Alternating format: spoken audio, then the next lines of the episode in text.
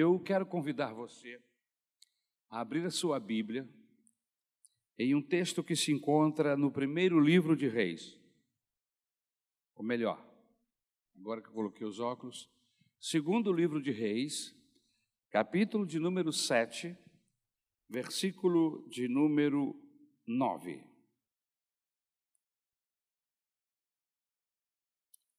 Segundo livro de Reis, capítulo de número 7, versículo de número 9. O tema da mensagem esta manhã é a seguinte: aprendendo com os leprosos de Samaria.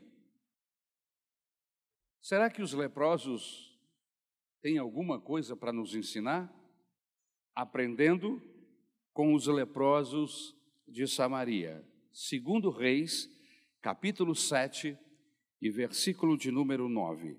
Assim diz o texto: Então disseram uns aos outros: Não fazemos bem. Este dia é dia de boas novas e nos calamos. Se esperamos até a luz da manhã, algum mal nos sobrevirá.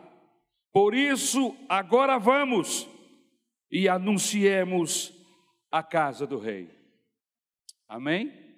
Nos ajuda, Senhor, na compreensão, na absorção da tua palavra. Fala o nosso coração. É o que nós te rogamos no nome de Jesus Cristo, Senhor. Amém. Queridos, no ano de número 853 antes de Cristo, o rei da Síria, o Ben-Hadad, reuniu todo o seu exército e cercou a cidade de Samaria, capital do Reino do Norte. Por causa deste cerco, a escassez de alimento, meus irmãos, era tão grande que uma cabeça de jumento era vendido por 80 ciclos de prata.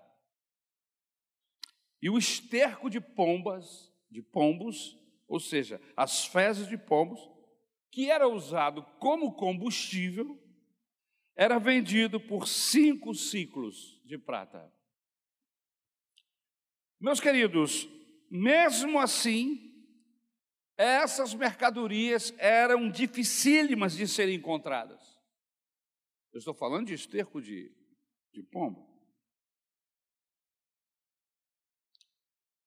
Eu estou falando de uma cabeça de jumento. A gravidade da crise, meus irmãos, atingiu uma tal proporção que a fome gerada por aquela circunstância era devastadora. Ao ponto de duas mães, em pleno desespero de causa, e completamente desorientadas por não saberem o que fazer, diz o texto bíblico que resolveram comer os seus próprios filhos. Você imagine o nível de fome, de miséria que envolve uma cidade. Duas mães resolvem comer os seus próprios filhos. Essa drástica atitude a atitude daquelas mães aflitas só serviu, meus queridos irmãos, para acrescentar mais problema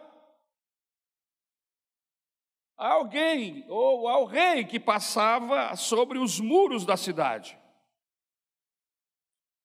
Uma das mães encontrou o rei angustiada, porque diz o texto bíblico que aquilo, aquilo que ela havia combinado com a outra mulher, a outra mãe, não foi cumprido.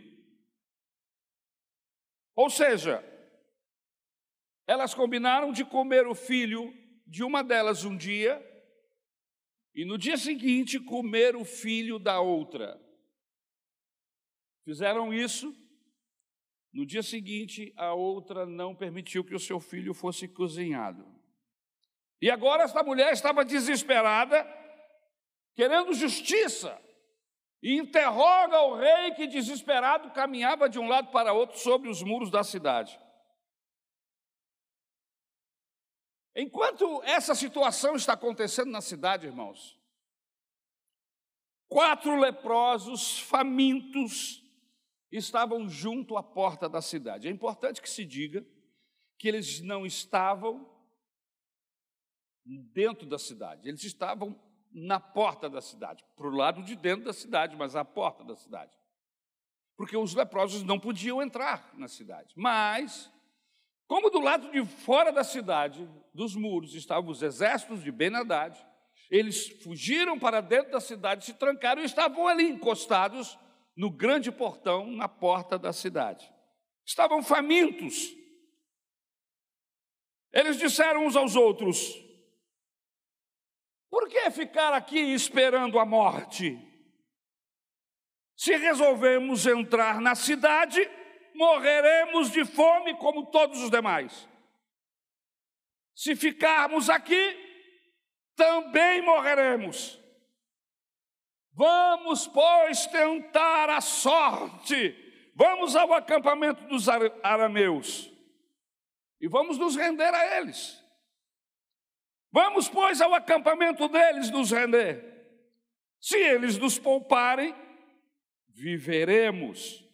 Se nos matarem, morreremos.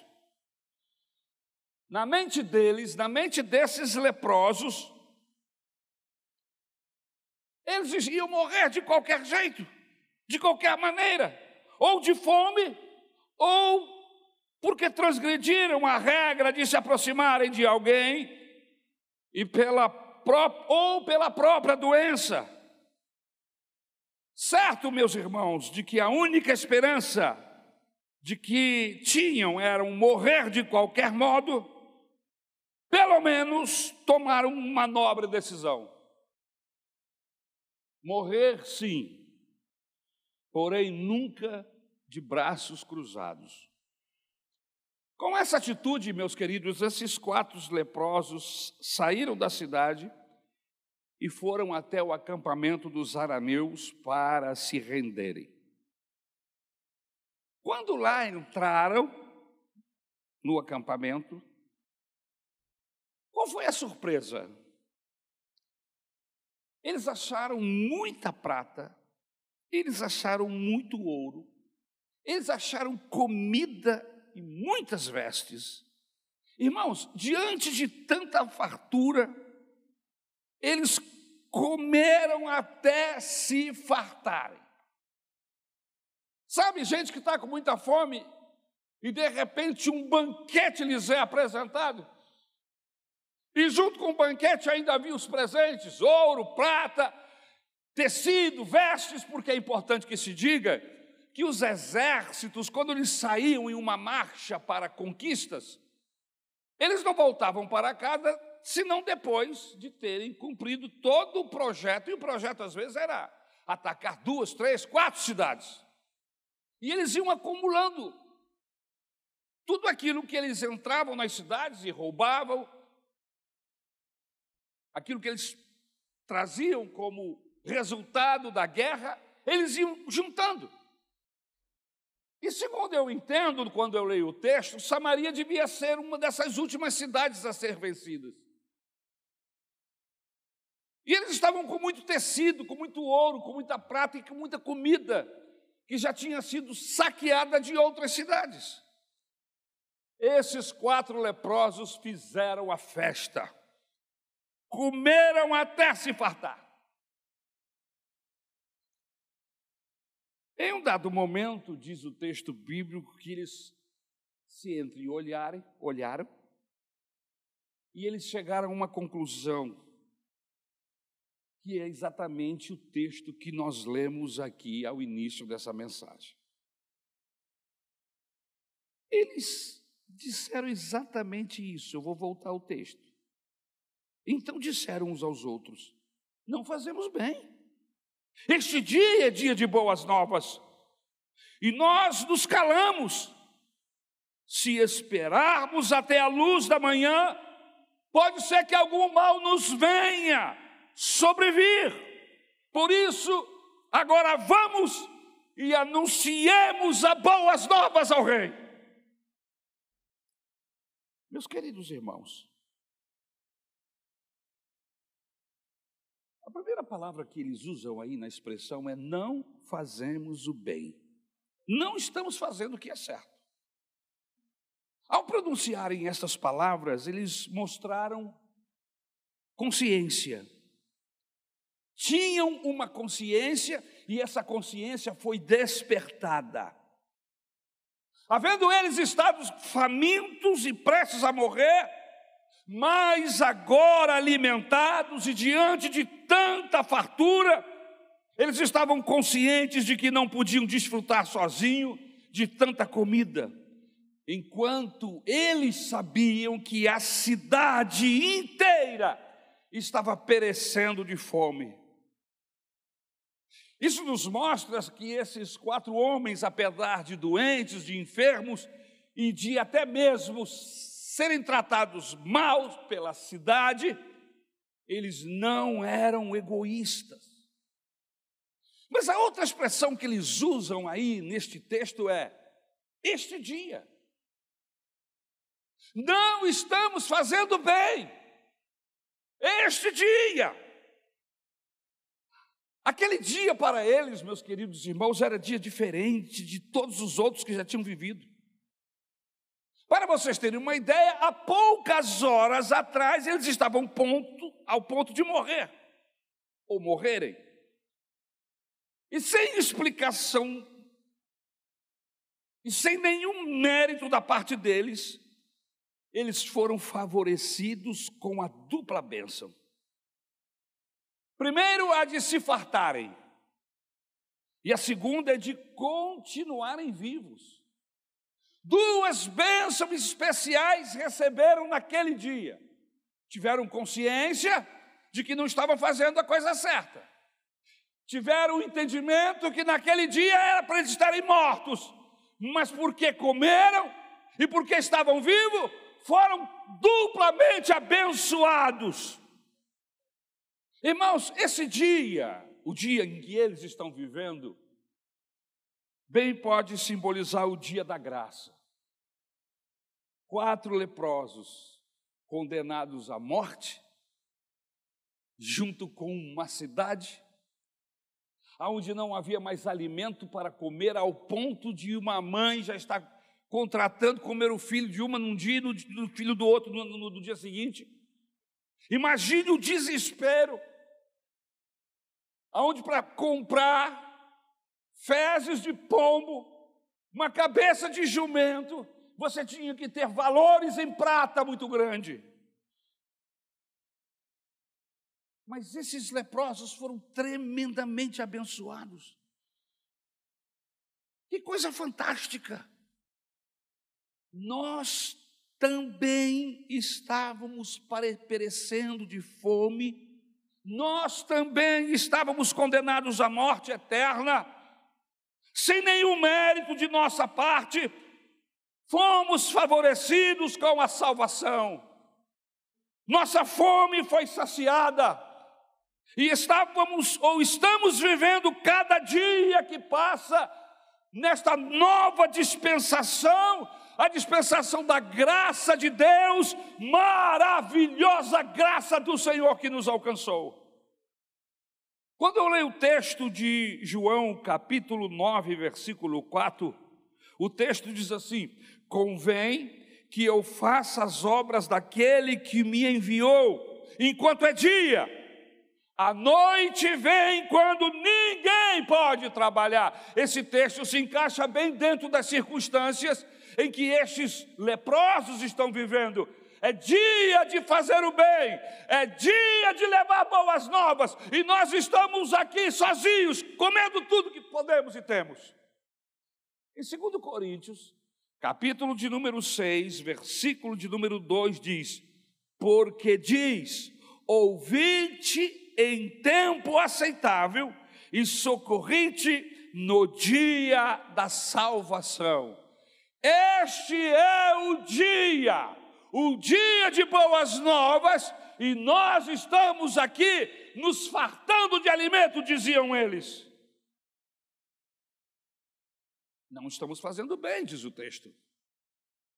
Este dia é dia de boas novas. O que eles haviam encontrado, meus irmãos, e a experiência que eles tiveram, levou-os à conclusão de que aquele dia era um dia diferente, era um dia de gozo, era um dia de boas novas. E é exatamente essas boas novas que o mundo inteiro precisa ouvir. Você sabia que, dentro do projeto de Deus, Ele imaginou, projetou e executou um projeto para que Israel fosse escolhida para ser a portadora das boas novas? Este era o grande plano de Deus. Uma nação que o conhecia, uma nação que tinha relacionamento com Ele, uma nação onde milagres e prodígios aconteciam. O plano, o plano de Deus era que essa gente, essa nação, fossem porta-voz dele para todas as demais nações do mundo. Se nós lermos o texto de Isaías, capítulo 40, e versículo 9, nós vamos ver aí a ideia de Deus. Você, mensageiro de boas notícias para Jerusalém, suba um alto monte. Você, mensageiro de boas notícias para Sião, entregue a sua mensagem em alta voz, fale sem medo com as cidades de Judá e anuncie bem alto: o seu Deus está chegando. Ainda no capítulo 57, versículo 7 de Isaías, diz assim: Como são belos os montes, os pés daqueles que anunciam boas novas, que proclamam a paz, que trazem boas notícias, que proclamam salvação, que dizem a Sião: O seu Deus reina. Este era o alvo de Deus. Que a nação de Israel proclamasse o seu nome mas Israel falhou em sua missão. Em razão disso, Deus não podia ficar sem testemunha, porque Israel não se colocou no lugar, na condição para a qual Deus havia destinado. Deus agora iria ficar mudo, sem testemunha, sem porta-voz? Não, jamais, em nenhum momento da existência humana, Deus ficou sem porta-voz aqui na terra, Ele sempre providenciou gente, pessoas, circunstâncias para proclamar a Sua bondade e a Sua misericórdia. Aleluia! Foi aí que Ele levantou a igreja levantou uma igreja constituída tanto de judeus como de gentios, e através da redenção efetuada na cruz do Calvário, quando Jesus Cristo abriu os seus braços e convidou a mim e a você para fazermos parte desta igreja, aleluia, nos salvou, nos redimiu, nos transformou e nos deu o seu Espírito Santo para que, como testemunhas suas, possamos ir, aleluia, levar as boas novas. Hoje a igreja de Jesus Cristo é a portadora de boas novas para o mundo. Você sabia que a igreja de Jesus tem a melhor notícia do mundo? Notícia esta que precisa ser ouvida. Mas, se não falarmos, como ouvirão? A igreja tem a melhor notícia que o mundo precisa ouvir. E qual é a notícia a maior e a mais bela, a mais fantástica notícia que o mundo precisa ouvir: Jesus Cristo está vivo. Jesus Cristo salva. Jesus Cristo cura. Jesus Cristo liberta o homem do poder do diabo, do pecado. Jesus Cristo batiza com o Espírito Santo. Aleluia. Essa é a maior e a mais bela notícia que eu e você possamos compartilhar com alguém. Em Mateus capítulo 28, o Evangelho de Mateus 28, de 1 a 8, diz assim: Depois do sábado, tendo começado o primeiro dia da semana, Maria Madalena e a outra Maria foram ver o sepulcro. O anjo disse às mulheres: Não tenham medo, sei que vocês estão procurando Jesus que foi crucificado. Ele não está aqui, ressuscitou, como tinha dito venham ver o lugar aonde ele jazia. Vão depressa e digam aos discípulos dele: Ele ressuscitou dentre os mortos e está indo adiante de vocês para a Galiléia. Lá vocês o verão. Notem, notem que eu já os avisei. As mulheres saíram depressa do sepulcro, amedrontadas e cheias de alegria, e foram correndo anunciá-lo aos discípulos de Jesus. Em Marcos, capítulo 16, versículos de 9 a 20, diz assim: quando Jesus ressuscitou da madrugada do primeiro dia da semana, apareceu primeiramente a Maria Madalena, de quem havia expulsado sete demônios. Ela foi e contou aos que com ela tinham estado. Eles estavam lamentando e chorando quando ouviram que Jesus estava vivo e fora visto por ela, não creram. Depois Jesus apareceu noutra forma a dois deles, estando eles a caminho do campo. Eles voltaram e relataram isso aos outros, mas também nestes eles não creram. Mais tarde, Jesus apareceu aos onze, enquanto eles comiam, censurou-lhes a incredulidade e a dureza de coração, porque não acreditaram nos que o tinham visto depois de ressurreto. E disse-lhes: Vão pelo mundo todo e preguem o evangelho a todas as pessoas. Quem crer e for batizado será salvo, mas quem não crer será condenado. E estes sinais acompanharão os que crerem. Em meu nome expulsarão demônios, falarão novas línguas, pegarão em serpentes, e se beberem algum veneno mortal, não lhes fará mal nenhum. Imporão as mãos sobre os, os doentes, e estes ficarão curados. Depois de lhes ter falado, o Senhor Jesus foi elevado ao céu e assentou-se à direita de Deus. Então os discípulos saíram e pregaram por toda parte. E o Senhor cooperava com eles, confirmando-lhes a palavra com os sinais que o acompanhavam. Ainda lendo o texto bíblico, Lucas 24, de 9, 40, de 9 o verso 45 e 48.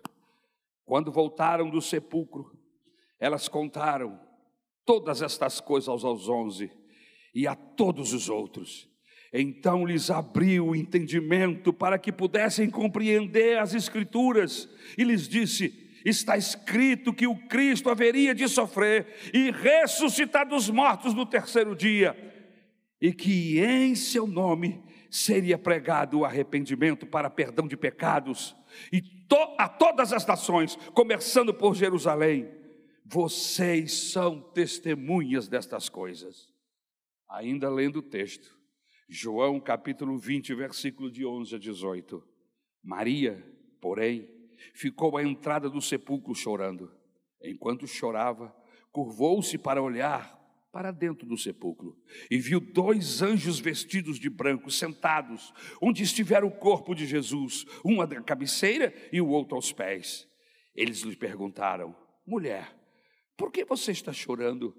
Levaram embora o meu senhor, respondeu ela e eu não sei onde o puseram. Nisso ela se voltou e viu Jesus ali, em pé, mas não o reconheceu.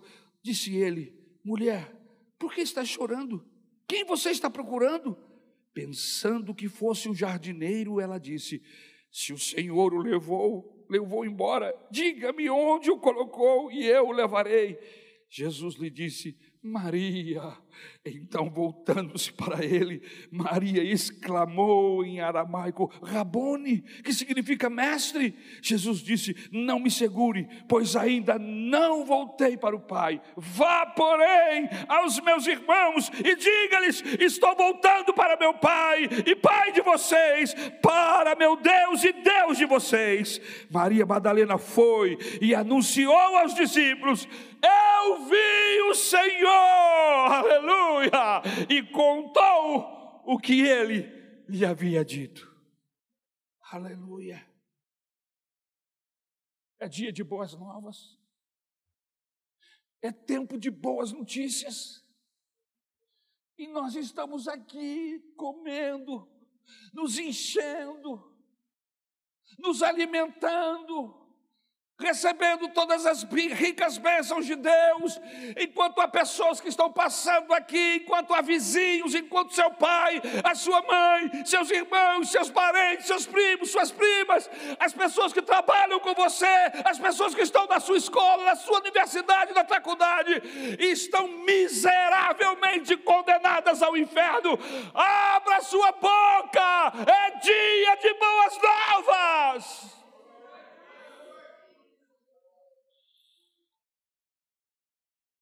Não fazemos bem.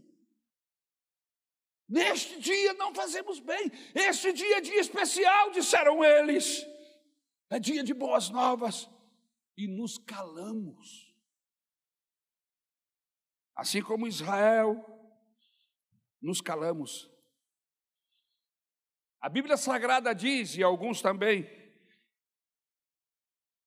para se desculparem, para fugirem de sua obrigação, eles dizem: a Bíblia diz, a Bíblia afirma que há tempo para todas as coisas, inclusive para falar. Há tempo de falar e há tempo de calar.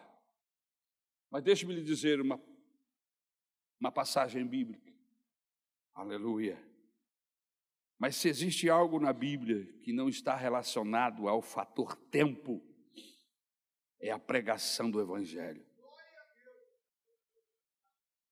O texto de Eclesiastes 3 não pode ser aplicado aí.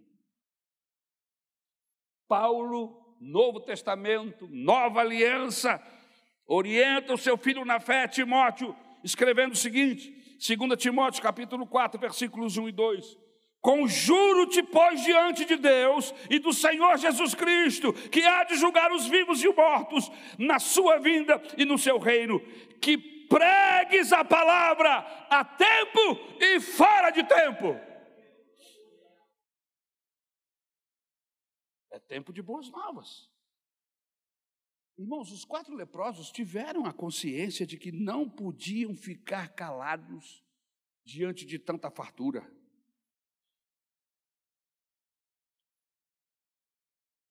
Eles estavam condenados à morte. E do nada, sem que merecessem. Iam morrer leprosos, ou iam morrer de fome, ou iam morrer nas mãos dos arameus. Mas por uma graça especial, eles não morreram. E havia alimento e roupa em abundância.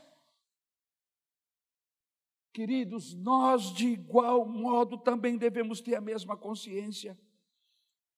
Não podemos estar calados Cada dia estamos sendo alimentados com aquilo que Deus tem providenciado para nós. Somos as atalaias de Deus para esta geração.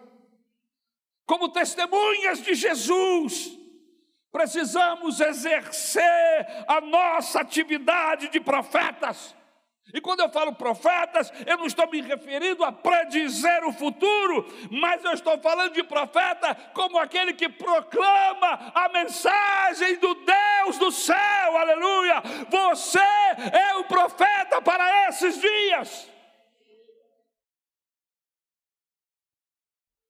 Aleluia, aleluia.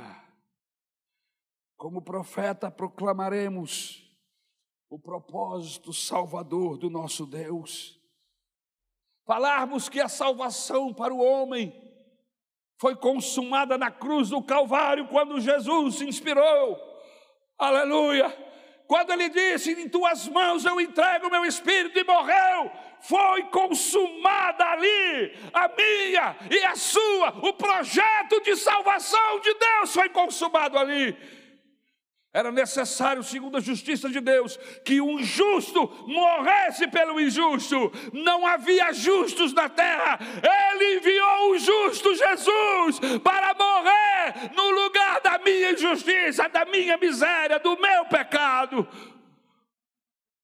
e dos céus também. Aleluia. Ezequiel capítulo 3, versículos 17 ao 21 diz assim: preste atenção nesse texto. Filho do homem, disse ele, eu o fiz sentinela para a nação de Israel. Por isso ouça a palavra que digo e leve-lhes a minha advertência. Quando eu dizer, disser a um ímpio que ele vai morrer, e você não advertir, nem lhe falar para dissuadi-lo dos seus maus caminhos, para salvar a vida dele, aquele ímpio morrerá por sua iniquidade. Mas para mim, você será responsável pela morte dele. Se, porém, você advertir o ímpio, e ele não se desviar de sua impiedade ou dos seus maus caminhos, ele morrerá por sua iniquidade, mas você estará livre de culpa. Também, quando um justo se desviar da sua justiça e fizer o mal, e eu puser uma pedra de tropeço diante dele, ele morrerá. Uma vez que você não o advertiu, ele morrerá pelo pecado que cometeu. As práticas justas dele não serão lembradas. Para mim, porém, você será responsável pela morte dele. Se, porém, você advertir o justo e ele não pecar, certamente ele viverá, porque aceitou a advertência e você estará livre. Livre da culpa. Há uma responsabilidade sobre mim, sobre você. Nós não fomos chamados para ficarmos aqui dando tapinha um nas, nos, nos ombros dos outros nos cantando, nos alegrando, batendo palmas. É maravilhoso estar aqui, mas lembre-se: Deus nos chamou como seus porta-voz. Somos porta-voz do Senhor Jesus Cristo, somos testemunhas. Testemunhas são aquelas pessoas que ouviram? Não. Testemunhas são aquelas pessoas que ouviram, que viram, que sentiram. Irmãos, eu vi eu senti o poder resgatador de Jesus na minha vida, eu sinto o poder transformador da Sua palavra em mim, eu não posso ficar calado.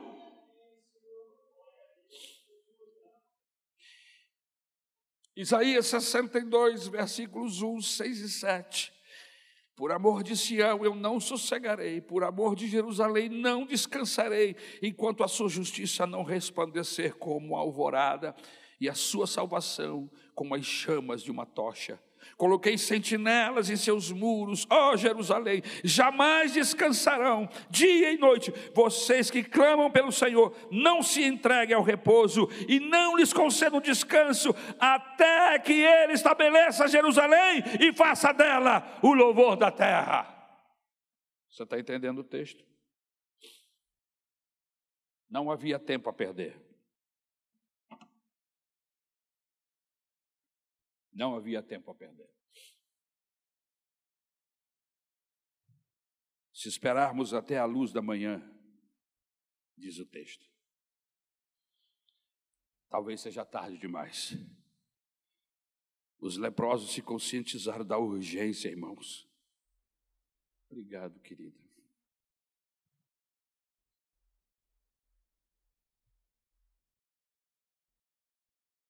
Eu estou terminando. Os leprosos se conscientizaram da urgência. Eles não podiam ficar esperando até o outro dia. Por quê? Porque pode ser que algo aconteça conosco.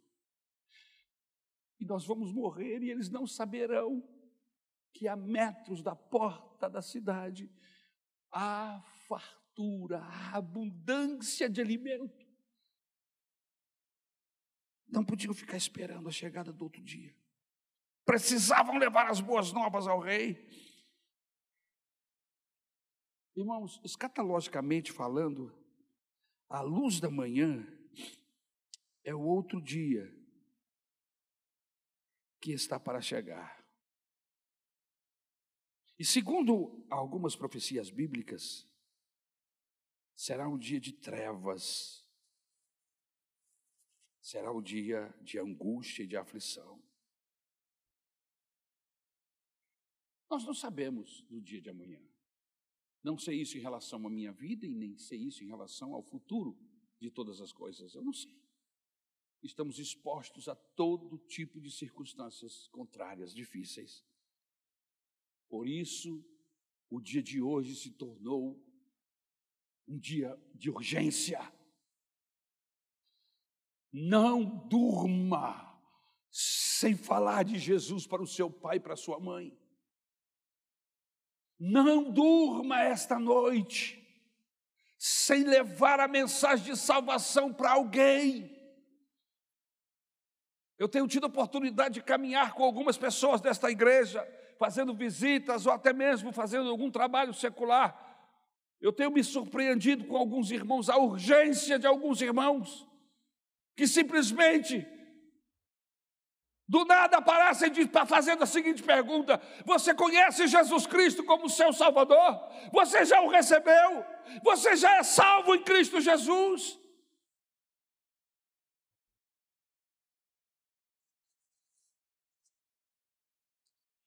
Isaías 13, 6 diz: Chorem, pois o dia do Senhor está perto, virá como destruição da parte de, do Todo-Poderoso.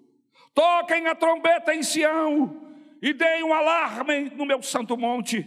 Tremam todos os habitantes, pois o dia do Senhor está chegando, está próximo. É dia de trevas, de escuridão, dia de nuvens e negridão. Assim como a luz da aurora estende-se pelos montes, um grande e poderoso exército se aproxima, como nunca antes se viu, nem jamais se verá nas gerações futuras. Assim como os leprosos decidiram, nós também não podemos esperar que chegue esse outro dia. Mesmo porque o Senhor Jesus afirmou que o dia de amanhã não nos pertence.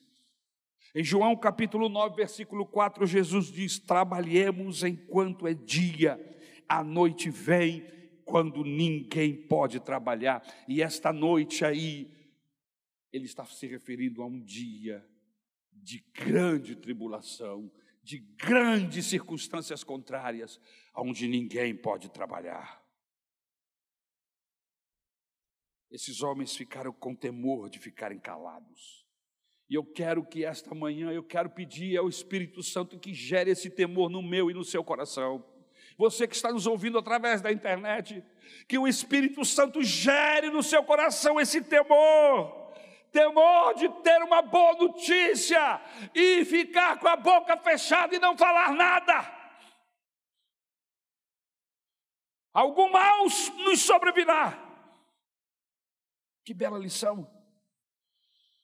Eles estavam certos de que, se ficassem acomodados, somente desfrutando da fartura que tinham encontrado, sem anunciar às demais pessoas que estavam famintas, a poucos metros, fatalmente eles sofreriam as duras penas de algum castigo. Esse era o entendimento desses quatro leprosos. E aí, quando a gente para para analisar esse sentimento dos leprosos, somos chamados a atenção para as palavras do profeta Ezequiel. Capítulo 33, versículos de 1 em diante, que diz assim: E veio a mim a palavra do Senhor, dizendo: Filho do homem, fala aos filhos do teu povo, e dize-lhes: quando eu fizer vir a espada sobre a terra, e o povo da terra tomar um homem dos seus termos, e o constituir por seu atalaia, e vendo ele que a espada vem sobre a terra, tocar a trombeta e avisar ao povo, Se aquele que ouvir o som da, da trombeta não se der por avisado, e vier a espada e o alcançar, o seu sangue será sobre a sua cabeça. Ele ouviu o som da trombeta e não se deu por avisado. O seu sangue será sobre ele. Mas o que se dá por avisado salvará a sua vida. Mas se quando o atalaia vir, vir que vem a espada e não tocar a trombeta, e não for avisado o povo, e a espada vier e levar uma vida dentre eles, este tal foi levado na sua iniquidade, porém o seu sangue requererei da mão do atalaia. A ti, pois, ó filho do homem, te constituí por atalaia sobre a casa de Israel. Tu, pois, ouvirás as palavras da minha boca e lhes anunciarás da minha parte. Não é só ser crente e vir para a igreja. Não é só ser crente e ser abençoado e voltar para casa. Existe uma responsabilidade cristã. Existe uma responsabilidade sobre cada um de nós, discípulos, seguidores do Senhor Jesus Cristo. Precisamos compartilhar essas boas novas. Se eu disser ao ímpio, o ímpio certamente morrerás, e tu não falares para dissuadir ao ímpio do seu caminho, morrerá esse ímpio na sua iniquidade. Porém, o seu sangue eu o requererei da tua mão. Mas se advertires o ímpio do seu caminho, para que dele se converta, e ele não se converter do seu, do seu caminho, ele morrerá na sua iniquidade, mas tu livraste a tua alma. Depois de pensarem, raciocinarem, eles tomaram a decisão. Vamos então! Não podemos ficar aqui nos fartando. Vamos então e levemos as boas novas para o rei e para a cidade. Eles não ficaram confabulando, simplesmente decidiram ir. Não ficaram, ficaram fazendo reunião, projetando os passos, o que é que nós vamos fazer. Não, eles foram. Eles tinham uma boa notícia e resolveram ir. Sabe o que mais nos mata, irmãos? São essas reuniões que nós ficamos fazendo para faz, projetar evangelismo, projetar isso, projetar aquilo. Imagine se esses homens ficassem projetando a maneira como iriam chegar lá. Eles simplesmente decidiram: nós vamos, nós temos a boa notícia, nós temos a solução. A fome está matando a cidade. Vamos lá dizer para eles que tem comida aqui fora. Esta foi uma decisão sábia que os leprosos tomaram. Se tinham de compartilhar a bênção, não havia razão pela, para, para a demora. A hora era aquela. A igreja não pode ter uma atitude diferente da desses homens, desses leprosos. Irmãos, o tempo urge. Milhares estão perecendo com fome da palavra de Deus. Nós já fomos grandemente abençoados com esta salvação tão poderosa. Não podemos absolutamente ficarmos aqui nos fartando, enquanto a fome está matando e destruindo fome de Deus. Não podemos. Dia após dia ficamos aqui, planejamos as nossas festas. E o incrível, meus irmãos, a Maranata antigamente era mais evangelística porque tinha projetos de evangelização que eram executáveis. Esses projetos hoje não andam. Nós perdemos a nossa habilidade de falar de Jesus. Se nós escolhermos aqui esta manhã, que já não é mais manhã, uma pessoa aleatoriamente para falar alguma coisa de Jesus, ainda que simulando, essa pessoa vai gaguejar, porque ela não sabe, perdeu a capacidade. E o pior, nenhum convite, nós fazemos apelo que culto após culto, não há uma pessoa convidada Você tem orado pelos seus familiares? Ah, pastor, eu tenho. Mas não é só orar, você precisa convidá-los. Você precisa falar de Jesus, você precisa trazê-los para a igreja. Você tem vizinhança. Você está orando pelos seus vizinhos? Você precisa orar por eles e trazê-los da igreja. Você precisa proclamar Jesus para essa gente que você trabalha com eles, com ela. O tempo urge. Não podemos ficar nos fartando de pão. Essas pessoas estão morrendo e nem sequer sabem que Jesus é o pão da vida, que Jesus sacia a fome da humanidade.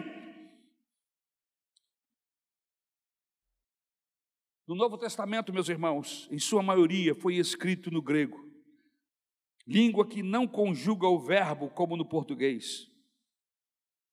A determinação ao id. Essa determinação ao id de Jesus expressa a continuidade imediata da geração de discípulos. O id de Jesus é imperativo, é expresso em uma ação imediata. O grego conjuga somente o passado e o futuro. O presente é uma ação que, ao se tornar ativa, passa para o passado. Então, o ide de Jesus reflete a conjugação do verbo no gerúndio, indo, aleluia. Ao conhecermos o Senhor e no discipulado, Sua ordem devemos colocar os pés a caminho. Estou indo, Senhor, estou indo, Jesus, indo para testemunhar, indo para fazer outros discípulos, aleluia. Foi isso que a igreja primitiva entendeu, foi isso que a igreja primitiva fez.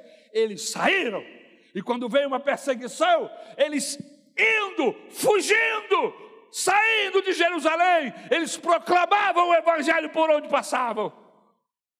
Aleluia. Os discípulos levaram a sério a ordem do Senhor. E diz o texto de Mateus 16, 20: E eles, tendo partido, pregaram por todas as partes, cooperando com eles o Senhor e confirmando a palavra com os sinais que se seguiram. Façamos como os leprosos. Vamos agora. Vamos ficar de pé em nome de Jesus. Aleluia.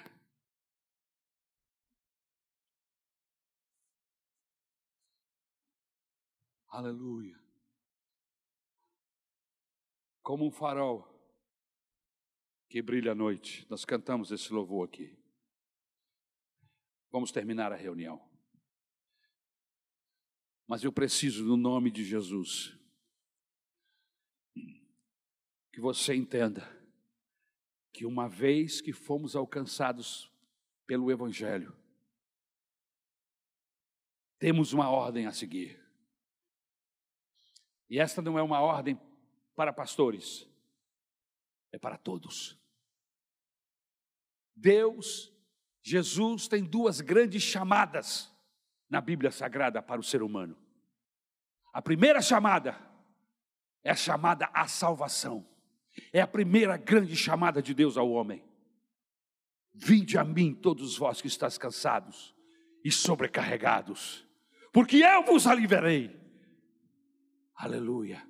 A segunda grande chamada para os homens, para toda a humanidade é: ide por todo mundo e pregai o meu evangelho a toda criatura. Quem crer e for batizado será salvo, quem não crer será condenado. Eu ouço pessoas reclamando de que nós não vemos mais milagres, que nós não vemos mais atuação de Deus como outrora. Sabe o que, que aconteceu? É que outrora nós tínhamos crentes comprometidos com a segunda grande chamada. Você escutou o texto? Você escutou? E esses sinais seguirão aos que crerem. Você quer sinal? Você quer manifestação? Você quer sobrenatural de Deus na sua vida? Ide por todo mundo e pregai o Evangelho, porque os sinais vão seguir você. O Senhor vai te usar de maneira poderosa. Não vai faltar palavra, não vai faltar unção, não vai faltar graça, não vai faltar prodígios. Você já experimentou ir lá na casa do seu vizinho que está doente e orar por ele? Ah, pastor, mas ele está com câncer, e daí? Jesus cura câncer, você não sabia disso? Ele só está esperando um corajoso que se coloque em suas mãos e diga: Eu vou, Senhor, eu irei, Jesus. E aí você vai ver prodígio. E aí você vai ver milagres. Sabe aquela aquela vizinha endemoniada com o poder das trevas no corpo? Você sabia que Jesus tem poder para amarrar demônios, para colocá-los para fora? No nome de Jesus. Deus está esperando que nos levantemos. O poder do Espírito Santo está à nossa disposição. Você só tem que pegar essas ferramentas, são os dons do Espírito, ferramentas de Deus para esse tempo. Em nome de Jesus, não saia daqui esta manhã sem tomar uma decisão. Eu tenho as boas novas, eu tenho boas notícias, e eu vou levar essas boas novas.